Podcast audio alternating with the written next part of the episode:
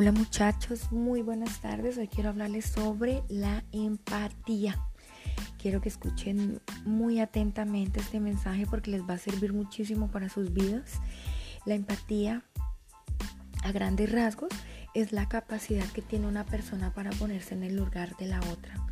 Eh, quiere decir ser capaz de entender la situación y los sentimientos que está viviendo esa otra persona ser una persona empática no es una tarea fácil y en muchas ocasiones requiere una serie de condiciones previas. Por todo esto, eh, quiero explicarles a grandes rasgos eh, eh, qué características debe presentar una persona empática y qué beneficios tiene y cómo podemos hacer para fomentarla.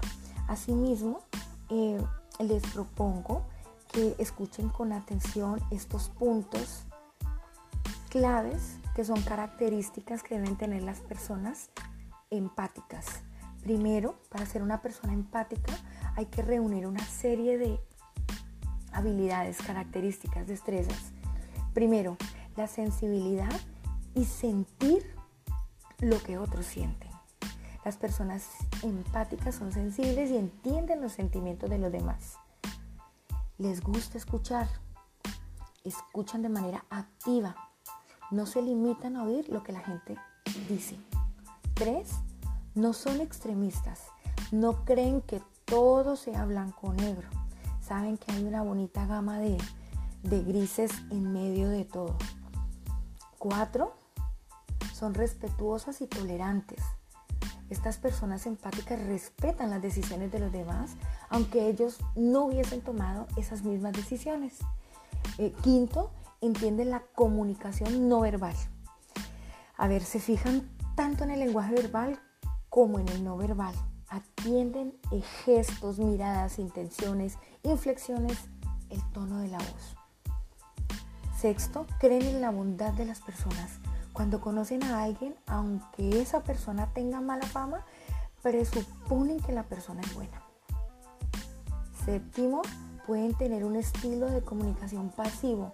A, ver, en ocasiones el intentar entender a los demás puede hacer que, que dejen de lado sus propios intereses y derechos. Es la capacidad de ponerse en los zapatos del otro.